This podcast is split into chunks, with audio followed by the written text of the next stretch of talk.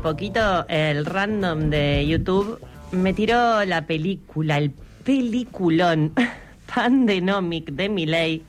La vi, me caí de risa, me caí muchísimo de risa. De a poco me empecé a preocupar y a no entender nada. Digo, un final así como que dije, ¿qué? ¿Qué está pasando? Y ahí dije, fue todo. Voy a leer el libro de Pablo Stefanoni porque no estoy entendiendo. Pablo es doctor en historia por la Universidad de Buenos Aires y periodista. Es investigador en el Centro de Documentación e Investigación de las Culturas de Izquierdas, el CEDINCI, docente de la Universidad Nacional de San Martín y jefe de la redacción de la revista Nueva Sociedad. Este año se publicó su libro La rebeldía se volvió de derecha, una pregunta, y sobre eso tenemos muchas ganas de hablar y ya estamos con él. ¿Cómo estás, Pablo? Hola, ¿qué tal? Muchas gracias por el llamado. bueno, eh, en principio, el título, como decíamos, es una pregunta. Ahora bien, nos preguntamos, ¿puede ser de derecha a la rebeldía? Videos como este que, nombrábamos, Pandenomics, ¿son la narrativa de lo rebelde y hay algo que no, no la estamos viendo? Bueno, era una pregunta, la del libro era un título provocación, un poco, pues un libro escrito desde el progresismo de la izquierda, eh, sobre estas nuevas derechas que por lo menos juegan a capturar eh, la disconformidad, lo logran en a veces sectores de gente bastante joven, con una estética y un discurso bastante transgresor que es diferente al que conocíamos, ¿no? Vos mencionabas esto a mi ley, está muy lejos y él lo suele decir de la estética de los viejos liberales, ¿no? Eh, conocimos en Argentina momentos de cierta expansión del liberalismo conservador, la UCD sobre todo, eh, y esto está muy lejos de la estética de un Álvaro Alzogaray, por ejemplo, ¿no? Y me parece que está siendo exitoso para atraer a algunos jóvenes, sobre todo varones, eh, que sienten por lo menos que es una forma de enfrentar al sistema. Después se puede discutir qué es el sistema para ellos, para nosotros, y general que, de qué se habla cuando se habla de ser antisistema, pero claramente están logrando algunos éxitos, por lo menos en un cierto plano cultural, ¿no? Eh, y político más allá de lo electoral, que veremos si les va bien, pero están ahí, ¿no? Eh, ese, ese éxito, eh, nosotros que habitamos en, en mayor o menor grado las redes sociales, eh, se ve mucho en las redes sociales cómo está, sobre todo lo que tiene que ver con Miley y todos los satélites que hay alrededor, cómo fue tomando fuerza. Y vos dedicás un, apartado del libro a esto. ¿No está sobre representado en las redes sociales o hay, más allá de esas redes sociales, hay una fuerza que está creciendo por afuera? Bueno, e, esa es una gran pregunta. También habría que ver si lo que está en las redes sociales finalmente no es parte de la realidad en la medida que mm. todos pasamos mucho tiempo del día en las redes sociales, ¿no? Y hay cierta idea de que los medios convencionales serían más reales que las redes, ¿no? Eh, ahí hay diferencias, me parece que hay figuras que están mucho más, en el caso argentino en Internet, por ejemplo Agustín Laje, que es una figura importante dentro del espacio de la derecha, eh, alguien, digo importante en el sentido que crea opinión, construye sin sentido, y no es invitado a los medios ni a la tele ni a las radios porque tiene un discurso muy antifeminista que no es tolerado, mientras que mi ley, más allá de las redes sociales, está mucho en los medios también, ¿no? Entonces hay que ver desde ahí, irradia cosas, opiniones que antes no estaban en el espacio público. En el caso de mi ley, más sobre economía, eh, pero pone como que amplía mucho eh, lo que se dice, ¿no? Eh, y, un discurso que que es utópico, que no es practicable, un liberalismo que está al borde del anarcocapitalismo, como él mismo lo dice, pero bueno, va corriendo el eje, los ejes y después otras cosas que antes parecían más radicales, eh, hoy parece moderar respecto a lo que él dice, ¿no? Pero me parece que hay un juego ahí de las derechas que no es solo cuánto ellos crecen, sino cómo modifican la conversación pública y el, y el espacio político, ¿no? Eso se ve mucho en Europa con extremas derechas que no llegan al poder, pero derechizan mucho lo, eh, a, las derechas que antes eran más moderadas, ¿no? Pablo, eh, hablas mucho o le dedicas una buena parte del libro y tiene mucho que ver con, con esta discusión, con, con, estas nuevas derechas, el, el, asunto de la corrección política. Eh, si el progresismo cae en esto de la corrección política, que, se torna conservadora, así como modo de defensa, y, y, dejando esa potencia de rebeldía a las nuevas derechas, ¿qué lugar le queda o qué lugar puede ocupar la izquierda o las izquierdas? ¿Perdió la capacidad de construir futuros emancipadores eh, y, de, y, de, narrar sus luchas? Bueno, eso es un debate interesante. Si bien muchas veces se acusa a la izquierda por la corrección política, en realidad creo que es un fenómeno mucho más amplio y más complicado.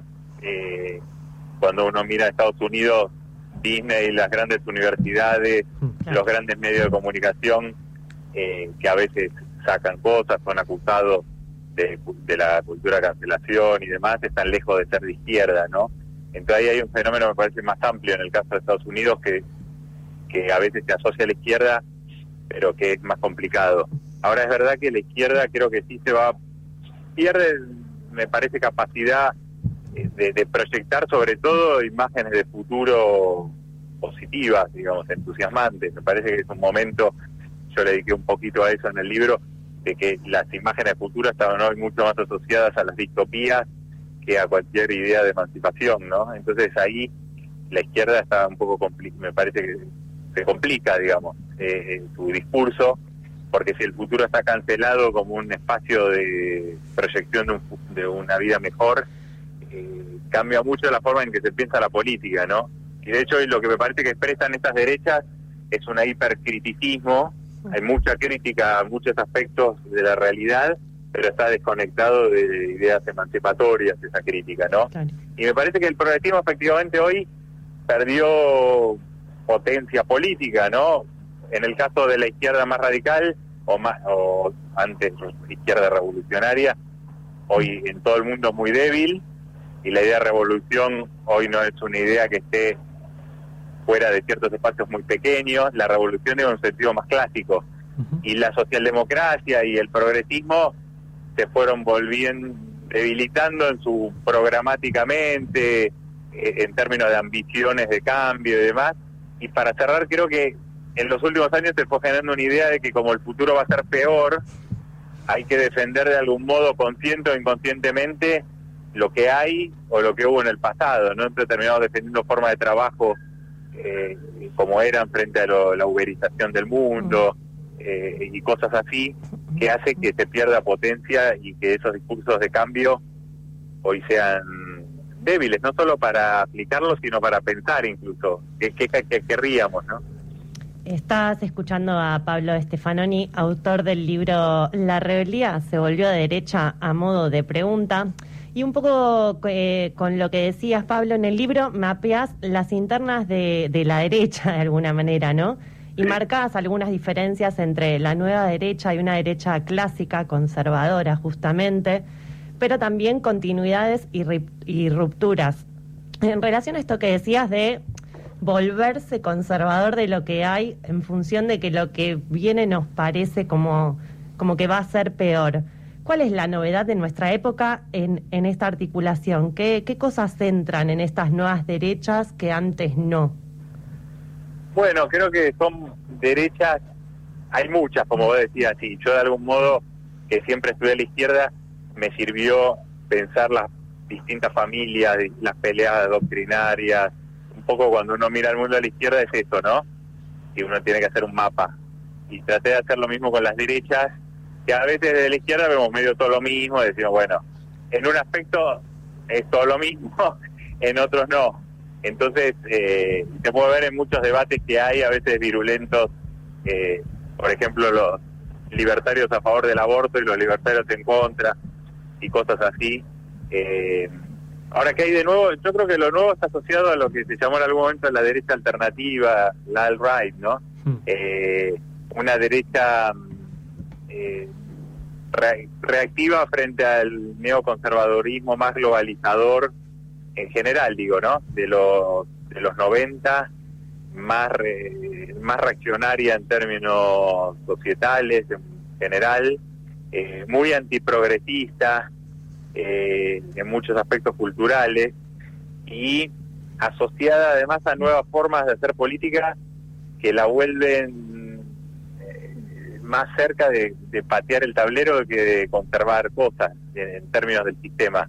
Y se vio con Trump, ¿no? Eh, Trump, más que conservar, terminó poniendo en crisis el sistema institucional norteamericano. Entonces me parece que ahí hay una novedad, que es una derecha que patea más el tablero por momento de lo que conserva y plantea otro tipo de acción política más marginal, que viene más de las márgenes muchas veces. Muchas de las figuras de estas derechas no son figuras particularmente de las élites, sino vienen más bien de los márgenes, ¿no? Eh, y ahí me parece que hay cambios. Eh, de hecho, no por nada, George Bush era un férreo opositor a Trump, ¿no? Lo despreciaba. Ahora, también no hay continuidades, no es que son todas rupturas, pero me parece que hay cosas que cambiaron respecto del reganismo tacheriano, que tenía una visión optimista del futuro, de la globalización, de la democracia, aunque uno después pueda decir que eran incoherentes con eso. Esta derecha yo creo que profundamente anti-igualitaria, es potencialmente antidemocrática, desprecia la democracia porque desprecia la política en los términos convencionales, a los partidos, a los políticos. Entonces ahí creo que es otra cosa lo que expresa, que es una suma de corriente, bueno, de, más cercanos a la extrema derecha, en, en, formas diferentes según los países, según las tradiciones que predominaron cada uno. Acá llegó el libertarismo un poco extraño. Eh, una de las novedades de estas nuevas derechas eh, tiene que ver con, bueno, lo que hablas en un capítulo, que de hecho un capítulo se llama El discreto encanto del homonacionalismo. Eh, ¿Cómo es el movimiento para que la comunidad gay se vuelque a la derecha y que la derecha al mismo tiempo tenga un discurso que las interpele, digamos? y ese movimiento... Sí, eso es un tema... Sí, no, y si ese mismo movimiento genera rupturas hacia, hacia el interior del movimiento LGBT. Sí, a mí me interesó, de hecho, el libro empieza con un interés que yo tenía sobre ese tema. En el caso europeo se veía que había más votantes eh, gays de las minorías sexuales a la extrema derecha y más figuras de extrema derecha abiertamente gay, eh, lesbianas. Y me pareció interesante pensar eso para pensar las derechas, pero también para pensar las diversidades sexuales, ¿no? Creo que ahí hay varios elementos uno, en el caso de Europa, tiene mucho que ver con el, entre comillas, el peligro islámico y la idea de, bueno, de, que hay ahí una especie de islamización y, y, el hecho de que las derechas en, muchos países, no en todos, pero en muchos de Europa, se presentan como una abanderada de la laicidad. Es muy claro en Francia eso, ¿no? Entonces el discurso un poco de si vos sos gay, eh, votas al progresismo, te van a islamizar tu barrio, tu país, y votas por la derecha, eh, van a defender la laicidad y se va a poner freno a la inmigración y entre comillas a la islamización. Y, va a haber una, y tiene que ver con toda una cuestión de la defensa de Occidente, ¿no? Eh, en segundo lugar, eh, también me parece que hay cambios en Occidente respecto de, de las poblaciones LGBT, los derechos y demás, que hacen que, que, se haya, entre comillas, normalizado y en esa medida también hay posiciones diversas eh, y no necesariamente hay puntos, eh, vínculos de solidaridad con otros sectores, llamémoslo oprimidos, digamos, ¿no? Eh, se ve también acá, digamos, ¿no? Y en ese esa normalización hace entre comillas, digo, normalización en la vida, que hace que las derechas se puedan presentar más abiertamente, figuras de derecha como más abiertamente gay, y no pase nada, mientras que en el pasado las figuras así en las derechas eran más de closet, ¿no? y, y, es verdad que en Occidente, por lo menos en las grandes ciudades de Occidente, eh, ser gay cada vez está más lejos de ser alguien oprimido. Entonces ahí hay todos unos cambios que me parece son interesantes también respecto del mercado, de toda una economía dirigida al mundo de las diversidades sexuales, una integración mayor en ese mundo del consumo. Eh, y, en el caso argentino se ve también, ¿no? Hay un pequeño grupo ahí, pero que se llama la Puto Bullrich, que es mm, exactamente la expresión de esto, ¿no? Mm. eh, una defensa abierta de, de, de, la identidad LGBT y el apoyo a Patricia Bullrich, ¿no? Que me parece que eso son novedades que vale la pena pensarlas porque ya no también habla de qué son estas quiénes son las expresiones de esta derecha. Hace poco salía en el país de España una nota sobre un bloguero gay con piercing, pantalones rotos y demás cercano a Vox. Entonces nos está diciendo que esas figuras de derecha, esos influencers, los que difunden hoy un discurso de derecha, está lejos de lo que era antes la imagen de la derecha, por lo menos la imagen más o menos que tenemos en la cabeza cuando hablamos de la derecha o la extrema derecha. Estamos hablando con Pablo Stefanoni, que es autor además del libro Los inconformistas del centenario, intelectuales, socialismo y nación en una Bolivia en crisis de 1925 a 1939. Eh, y muy presente en los análisis sobre la realidad boliviana. Estuvo siguiendo muy de cerca lo que fue los últimos años de, en Bolivia y de hecho fue una de las firmas más consultadas en los días del golpe a Evo Morales. Pablo, ¿hay algún puente entre todo esto que venimos hablando de nuevas derechas y la situación política de Bolivia en los últimos años? Más o menos diría. Eh, me parece que lo que pasó en Bolivia fue más eh, clásico, no sé, mm. no hubo tanto de esto obviamente empezaron las redes sociales, empezaron los memes, todo este lenguaje que hoy organiza mucha de la discusión pública sobre la política.